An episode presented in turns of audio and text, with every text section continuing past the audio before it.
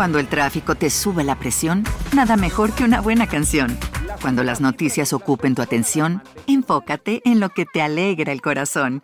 Y cuando te sientas mal, un buen médico te ayuda a sanar. Sabemos que mantener tu salud es tu prioridad, también es la nuestra en Kaiser Permanente, donde trabajamos juntos para cuidar de todo lo que tú eres. Kaiser Permanente, para todo lo que tú eres. Kaiser Foundation Health Plan of the Mid-Atlantic Stay Inc., 2101 East Jefferson Street, Rockville, Maryland, 20852. Año de 1991 en Australia. Una época en la que los niños todavía podían salir a jugar a las calles sin que sus padres tuvieran el temor de no volverlos a ver. O al menos esto se creía. Sherry Beasley acostumbraba a salir en bicicleta todos los días para hacer mandados o incluso ir a la escuela. Su madre confiaba en que la pequeña sabía cuidarse y huir del peligro. Pero, ¿qué sucede cuando nadie es del todo consciente de lo que está sucediendo a su alrededor? El caso de Sherry desató una ola de preguntas sin respuesta en la comunidad de Victoria, entre vecinos que se preguntaban si realmente sería fácil mantener a los niños del barrio a salvo ¿Cómo se reconoce entonces el peligro cuando todos los vecinos se conocen entre sí? ¿En quién se puede confiar y en quién no? eran las preguntas que todo el mundo se hacía.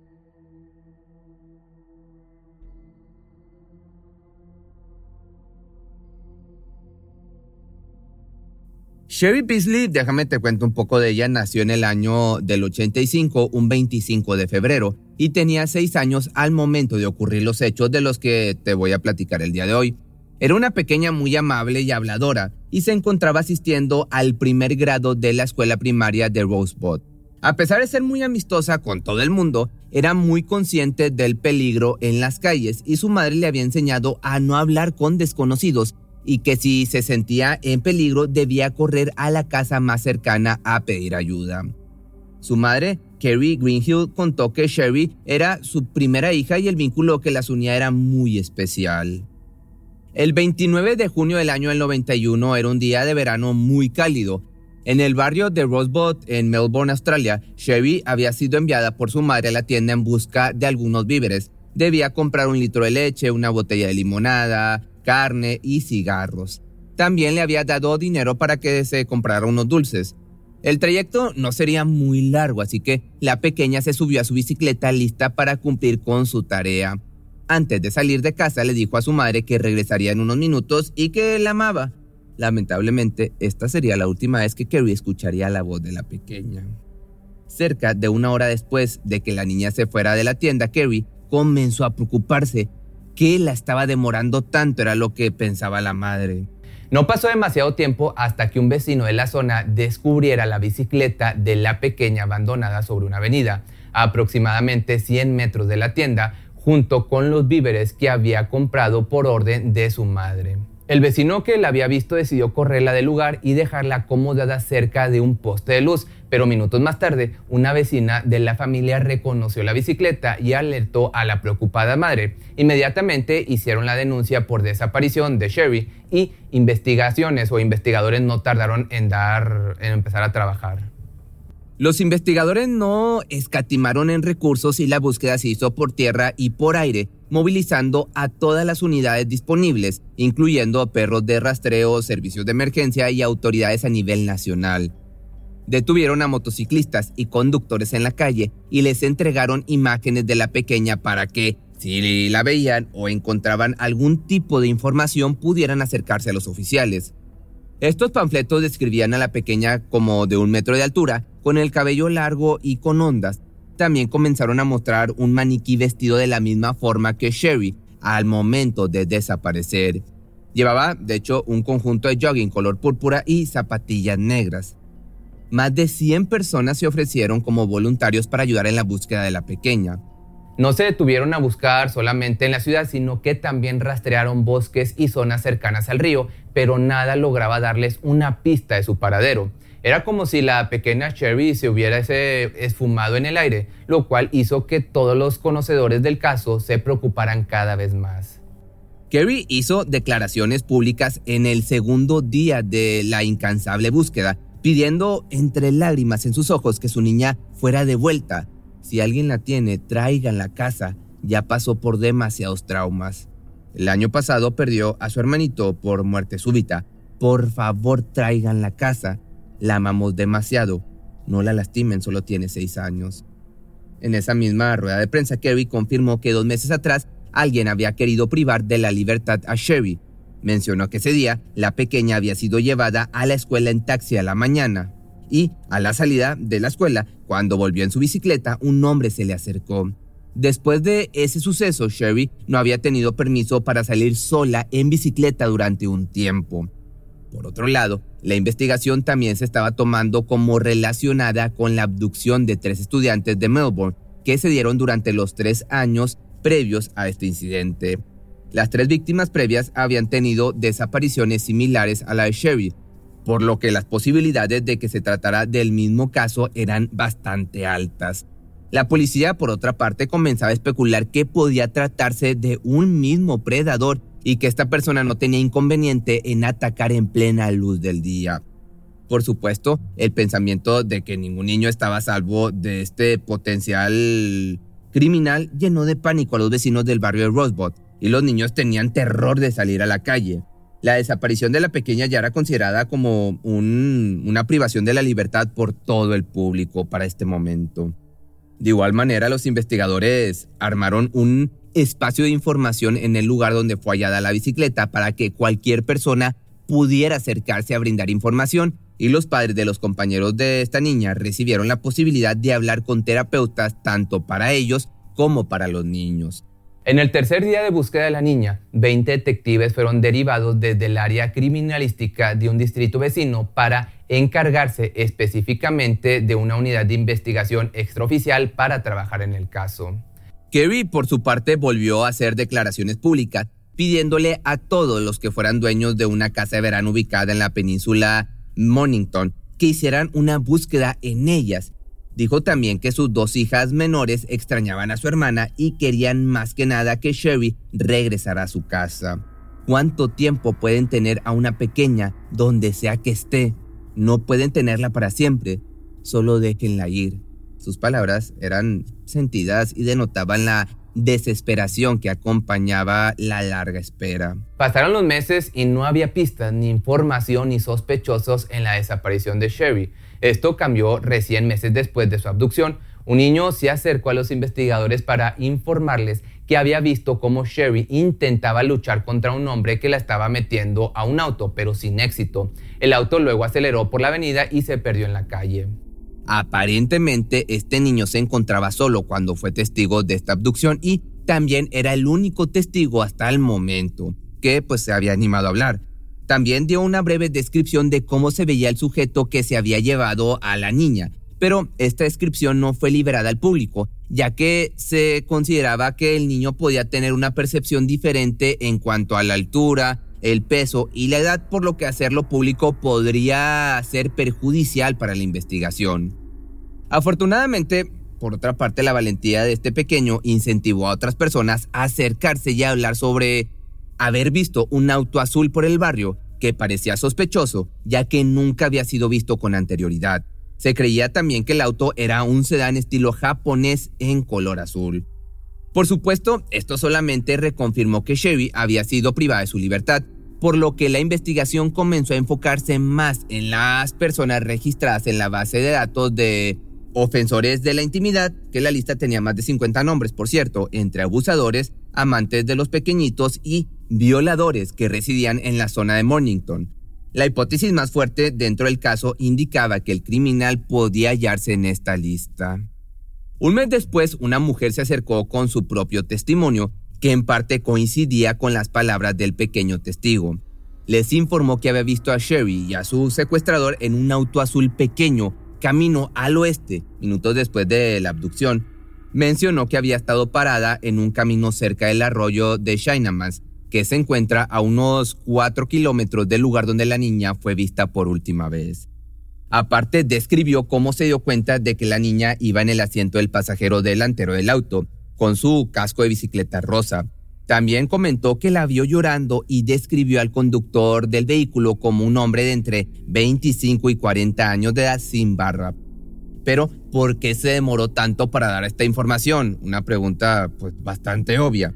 Y esto se debió a que los primeros anuncios de la policía y los medios de comunicación anunciaron que en el lugar donde se había hallado la bicicleta también se había encontrado el casco de la pequeña, lo que haría que su relato no tuviera sentido, ya que no se trataba pues de la misma persona, o al menos esto pensaba. Una vez que esta información fue corregida, la mujer se apresuró a dar su testimonio, aunque ya era un poco tarde. Tal vez, de igual forma, todavía estaban a tiempo de encontrar a la pequeña sana y salva. Después de haber recibido esta información, los investigadores estaban listos para lanzar un identikit del presunto secuestrador para continuar con la búsqueda de la niña, junto con un dibujo del auto en el que supuestamente se, se la llevaron. Si bien la marca y el modelo no habían podido ser determinados, se hizo un diseño basando, basándose en el testimonio de las únicas dos personas que se habían acercado hasta el momento. Lo que se sabía con exactitud era el tamaño y la forma. Se dijo que era similar a los autos Toyota, un Corolla, un Barina, un Charade o un Nova, pero no estaban seguros de qué modelo se trataba. También, junto a esto, se hizo una lista de todas las personas de la zona que poseían un auto similar al tamaño y de color azul y que pudieran haber tomado parte en el caso.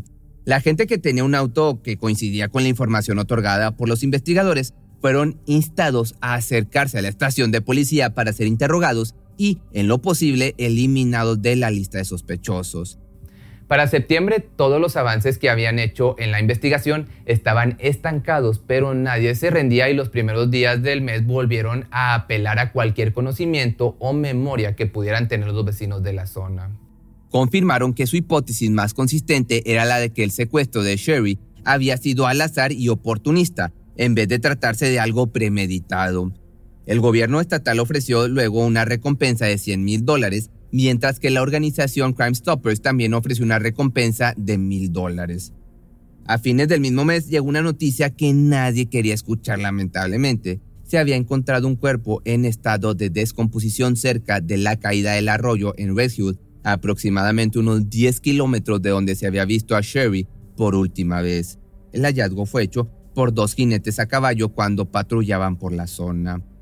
Todavía no se sabía si se trataba de la niña, pero los investigadores afirmaron que el cuerpo había sido perturbado por animales y por supuesto por el tiempo. El mismo fue encontrado con una playera y una camiseta, según confirmaron los oficiales quienes también dijeron que creían que se trataba de Sherry, pero no podían confirmarlo hasta que se practicara una autopsia. Lo que sí confirmaron es que la ropa que llevaba el cuerpo era similar a la ropa que llevaba la pequeña el día de su desaparición. Pasó el tiempo y el cuerpo no podía ser identificado. Se encontraba en un estado muy avanzado de descomposición y la identificación era cada vez más difícil pero nadie quería que el reconocimiento se siguiera demorando, así que tomaron un camino poco normal en estos casos, hacer un test de reacción en cadena de la polimerasa. Con esto, se analizaría el ADN hallado en parte del tejido muscular que fuese extraído del cuerpo. Que por cierto, esta sería la primera vez que se utilizara este método en el área de Victoria entonces el perfil genético se podría analizar y comparar con la sangre extraída del cuerpo de Kerry, así como el de Shane Besley, quien se creía era el padre de la pequeña. A todas voces se creía que el hallazgo se trataba de igual manera de la pequeña, aunque los resultados del análisis no habían sido confirmados. Por el tamaño del cuerpo, se entendía que se trataba de un infante. Más adelante, se supo también que en la zona donde se halló el cuerpo también había otras prendas de vestir que coincidían con la ropa que estaba usando Sherry al momento de su desaparición. Días después de este hallazgo, los investigadores anunciaron que se encontraban cada vez más cerca de hacer el primer arresto de un sospechoso. Con respecto al trabajo de reconocimiento del cuerpo, se dijo también que el equipo forense se encontraba trabajando en identificar la causa del fallecimiento y si la niña había sufrido algún tipo de abuso. La familia de Sherry, por su parte, asumió casi al instante de conocer la noticia de su hallazgo que el cuerpo le pertenecía a la niña. Kerry aseguró que creía que alguien tendría algo de información con respecto a lo que le sucedió. Sabía que esta información no le devolvería la vida a su pequeño, obviamente, pero sí quería justicia y que el atacante sufriera de la misma forma. Al mismo momento en el que se daba estas circunstancias, Kerry había sido madre nuevamente. A la par la investigación de la escena del crimen seguía firme y constante, todavía no se encontraba el casco rosa de la pequeña y ya se habían buscado alrededor de 300 metros a la redonda del espacio donde se había hecho el hallazgo. 30 oficiales se encontraban haciendo el allanamiento y tenían como meta encontrar cualquier tipo de pista que pudiera ayudar a encontrar al secuestrador y ahora también asesino. La búsqueda a pie no obtuvo resultados el primer día, así que al día siguiente avanzarían por la zona de bosque cerca al lugar. Al tener dificultades para ingresar a pie a esa zona, la búsqueda sería un poco más lenta, pero no se perdían las esperanzas todavía de encontrar algo que diera con el responsable. En octubre se confirmó, pues lamentablemente, la peor noticia. El cuerpo sí le pertenecía a Sherry, pero lamentablemente la causa de muerte no se pudo determinar debido al avanzado estado de descomposición. Días después de esta noticia, su familia finalmente pudo darle el último adiós en un entierro al que los vecinos se acercaron a darle un último adiós a la pequeña que no pudieron salvar.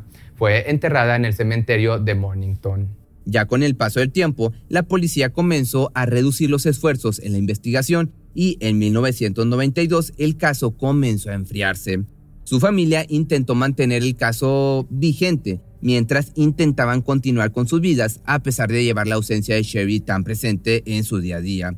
Kerry eventualmente se casó con su novio de muchos años y decidieron mudarse del barrio de Rosebud porque las memorias de los eventos tortuosos o el sufrimiento no los dejaban en paz, no los dejaban avanzar. Entonces, aquí la pregunta era, ¿era este el final? ¿El caso iba a quedar sin resolución? Pues bueno, ahí te va el primer sospechoso. No fue hasta finales de mayo del año de 1993 que finalmente se anunció que había un sospechoso principal y que se esperaba que en las próximas semanas sea o fuera acusado oficialmente. El caso no se había cerrado evidentemente, y a pesar de que los esfuerzos fueron reducidos, finalmente se pudo llegar a la conclusión de que un hombre de 56 años, de nombre Robert Arthur Selby Lowy, podía ser el culpable. Sus cargos eran homicidio en primer grado por la muerte de Sherry, dos cargos de privación de la libertad y uno de falso encarcelamiento. Robert era un hombre casado, padre incluso de dos niños, Trabajaba como vendedor y era uno de los líderes de la iglesia local. Al presentarse ante el magistrado lo hizo con su abogado, quien comentó que iba a defender a su cliente en cada uno de sus cargos. También comentó temer por la seguridad del Dowie y solicitó que se le pusiera con custodia policial cuanto antes. La fiscalía, por su parte, confirmó que dicha solicitud se estaba llevando a cabo, pero Kerry, que estaba presente en la sala, explotó de ira dijo que Louis debería estar con el resto de los prisioneros ya que él era el culpable de que ella hubiese perdido a su hija. Al mes siguiente se llevó a cabo una auditoría para determinar si el acusado sería llevado a juicio. En la sesión, el niño que se presentó como testigo, aquel que inició la cadena de testimonios que ya te platiqué, fue uno de los llamados a declarar. En su historia, él se encontraba andando en bicicleta cuando vio a Sherry, su compañera de escuela, la vio salir de la tienda cuando un hombre se le acercó y le dijo que se detuviera. Ella no había querido subirse al auto, por lo que el hombre le quitó su bicicleta y la subió a la fuerza. Dijo también que, luego de presenciar esta escena, regresó a su casa en su bicicleta y le dijo a su padre que Sherry había sido privada de su libertad. Pero su testimonio no fue el único, también fue secundado por el de una niña que se encontraba jugando en la vereda cerca de la calle por donde pasó el auto del secuestrador. Ella mencionó que la niña parecía estar arrodillada en el asiento con su cara pegada al vidrio de la ventanilla. Su rostro se encontraba estresado y parecía estar gritándole algo a la chica. A su vez la siguió una mujer que estaba manejando por la misma calle ese día. Dijo que vio a una niña que se encontraba muy nerviosa y que estaba utilizando un casco de bicicleta rosa subida en un auto azul. Comentó que le resultó extraño que el hombre que estaba manejando simplemente miraba hacia el frente ignorando todo, que cada vez se mostraba más asustada. Cuando incluso llegó a su casa le contó esta historia a su prometido, que a su vez le contó que el casco de la niña desaparecida había sido encontrado en el lugar con la bicicleta, así que asumió que se trataba de dos niñas diferentes. De igual forma se presentó a testificar la ex esposa de Lowy, Lorraine, comentó que el día de la desaparición de Sherry, fue la primera vez que el hombre lavó su propia ropa en casi 19 años de matrimonio. También limpió y aspiró su propio auto al día siguiente. Cuando se le preguntó dónde se encontraba ese día, comentó que estuvo en su casa con ella, pero luego recordó que ese mismo día había salido a llevar a uno de sus hijos a su clase de tenis. Luego se presentó a un desayuno de la iglesia y finalmente que había pasado la mayor parte de ese día afuera de su casa. En resumen, no había forma de asegurar que Roy Lowe no hubiese salido a cometer un crimen ese día. También mencionó que el hombre estaba obsesionado con los casos del secuestro de las dos jóvenes que habían desaparecido en años previos, Carmen Shan y Lindy Chamberlain. Había conservado notas incluso de periódicos de años anteriores relacionados a este caso y semanalmente los volvía a revisar. Dijo que siempre hablaba de manera negativa en relación con los oficiales de la policía y los acusó de siempre querer plantar crímenes a la gente buena que iba a la iglesia. Cuando Lowy fue llevado a la estación de policía para ser interrogado, lo único que le repetía a su esposa era que lo lamentaba. No entendía qué era lo que lamentaba, fue lo que dijo Lorraine. Su testimonio se dio por finalizado cuando ella mencionó que Robert se consideraba inocente y que no había tenido nada que ver con los crímenes de Sherby. Luego, en noviembre, la audiencia de instrucción fue aplazada hasta mediados de diciembre. El caso se mantenía igual incluso un mes después del comienzo de las audiencias. Los cargos se sostuvieron y Robert se declaró inocente en todos ellos. Los fiscales defensores, por su parte, defensores de la familia, de la familia afectada, aseguraron que tenían suficientes evidencias que posicionaban al hombre como único culpable del crimen y que uno de los mayores horrores de esta historia es que este crimen había sido cometido por alguien que disfrutaba en demasía del misterio y la notoriedad que estaban relacionados a, este tipo de casos. Dijo que creía que Robert estaba fascinado al punto de la obsesión con los casos de secuestro de menores, algo que era avalado por la ex esposa del acusado, y agregó que en el interrogatorio le mintió en reiteradas ocasiones a la policía, dándole diferentes versiones de los eventos, tanto lo que había sucedido y dónde se encontraba él cuando Sherry desapareció. Además, mencionó no conocer el lugar donde la niña había ido a comprar o el lugar donde desapareció en plena luz del día. Sin embargo, en la tienda de conveniencia desmintieron rápidamente sus dichos y mencionaron que era muy común verlo por la zona. También que poseía una casa de vacaciones muy cerca del lugar donde se le vio a la niña por última vez y que ese mismo día el hombre había estado ahí. Como verán, hasta ese momento la situación era bastante indiscutible. Finalmente, el juicio fue pactado para tener comienzo en octubre del año del 94. Desde este instante puedo asegurarles que Robert Lowe era una persona difícil, por así decirlo. Desde el minuto uno de los interrogatorios, presentó una serie de testimonios que buscaban principalmente liberarlo de cualquier culpa y cargo, pero más adelante vamos a ver cómo una serie de mentiras finalmente lo llevaron a dar una verdadera confesión. Mientras tanto, cada respuesta que ofrecía en el caso se comenzaba a contradecir con sus otras respuestas. Un claro ejemplo de esto se da al principio de los cuestionamientos. Su primera respuesta fue que no se encontraba en el área donde se llevó a cabo la abducción, pero luego afirmó haber pasado prácticamente todo el día en la zona. Luego, el fiscal contó que Robert comenzó a decir su versión de los eventos que esperaba que fuese consistente con un posible cargo de secuestro o incluso homicidio involuntario, pero no homicidio específico. Sus exactas palabras fueron las siguientes. Así es como se dan las cosas. Antes que nada, yo no estaba ahí, pero si hubiese estado, no estuve ahí en el momento correcto. Y si estuve ahí en el momento correcto y lo hice, no fue asesinato. Probablemente ustedes hayan entendido tanto como yo, o sea, nada. Pero en el juicio, el fiscal reveló que Lowy había sido grabado en secreto en mayo de 1993 en la prisión donde aguardaba su juicio. En su confesión le decía a su compañero de celda, Peter Wright, que había escondido el cuerpo de Sherry en una alcantarilla esto estaba cerca de no ser una evidencia concreta para el juicio, ya que el acusado probablemente no sabía que estaba siendo grabado.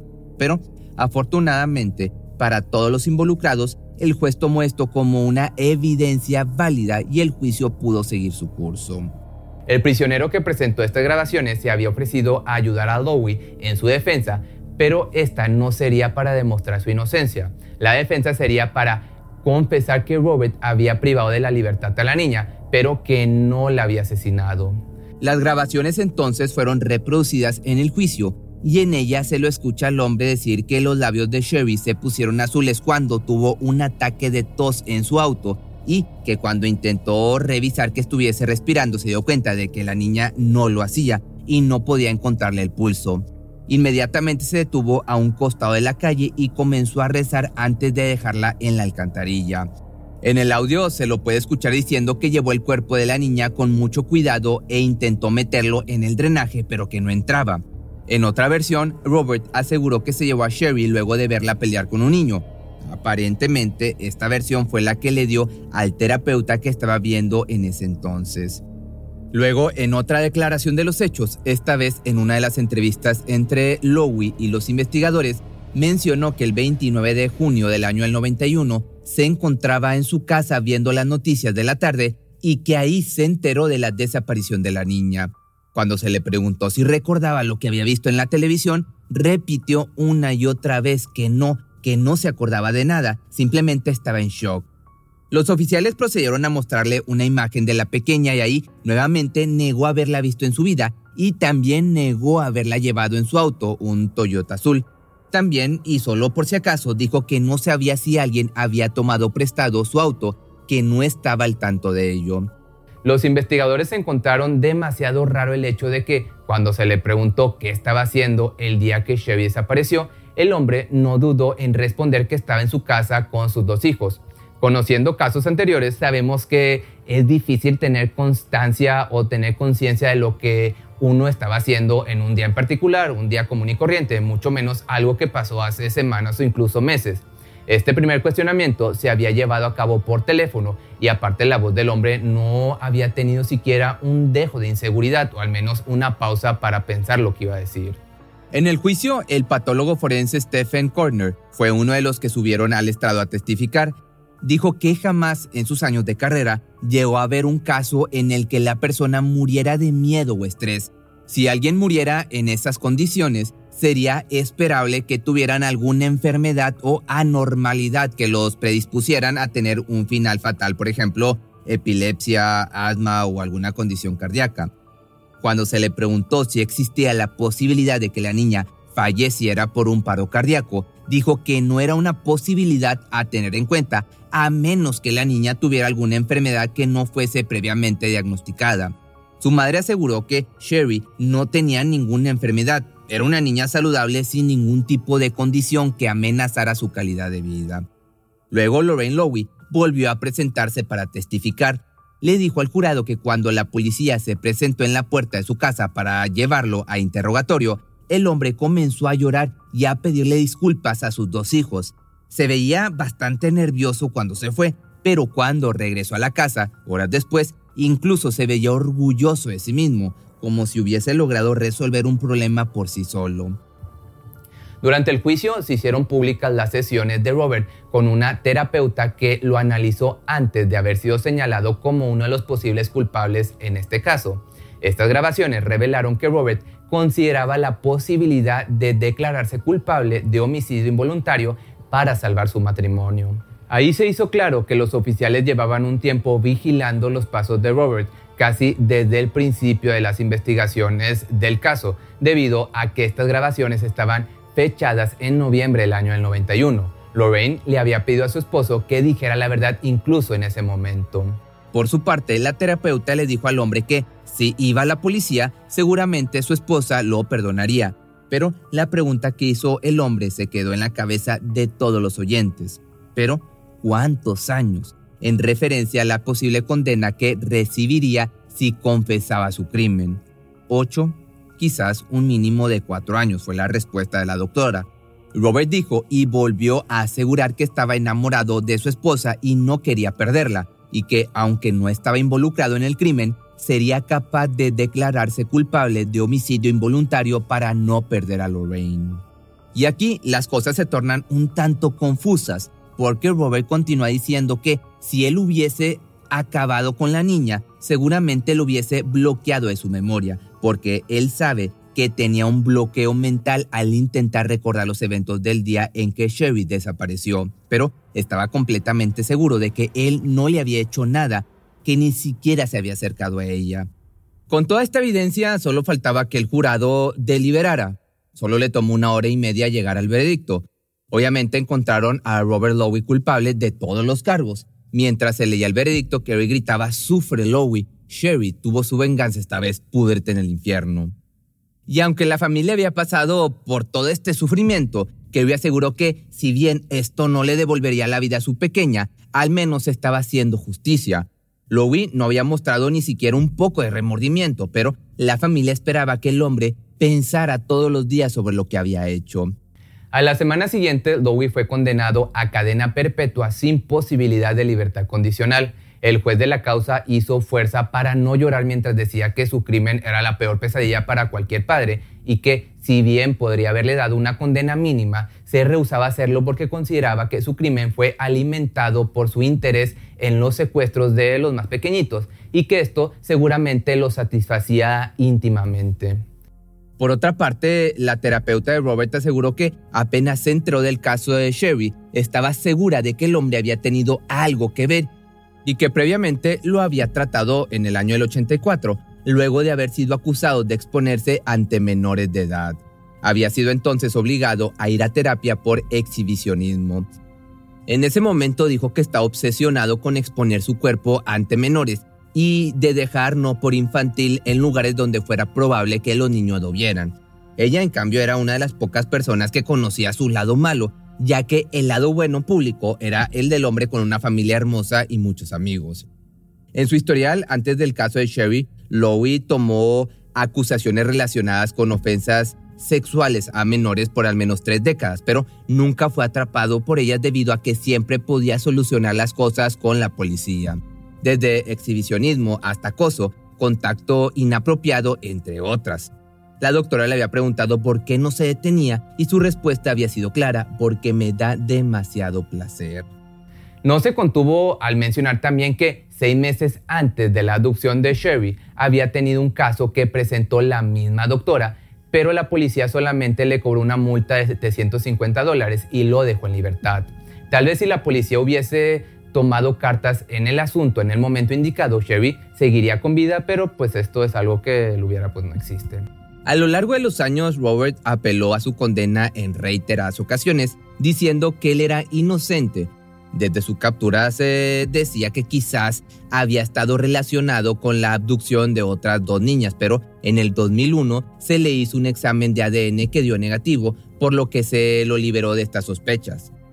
En 2010, Louis había sido conectado a un círculo de operaciones en el que se traficaba no por de los más pequeñitos, que ingresaba a la correccional en la que él se encontraba en tarjetas de memoria y pendrives.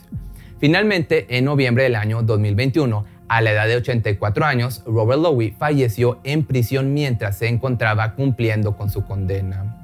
Si te gustó este video que estuvo bastante largo, déjame tus comentarios aquí abajo y si llegaste hasta aquí no olvides seguirme en mi página de Facebook que me encuentras como Pepe Misterio Documentales.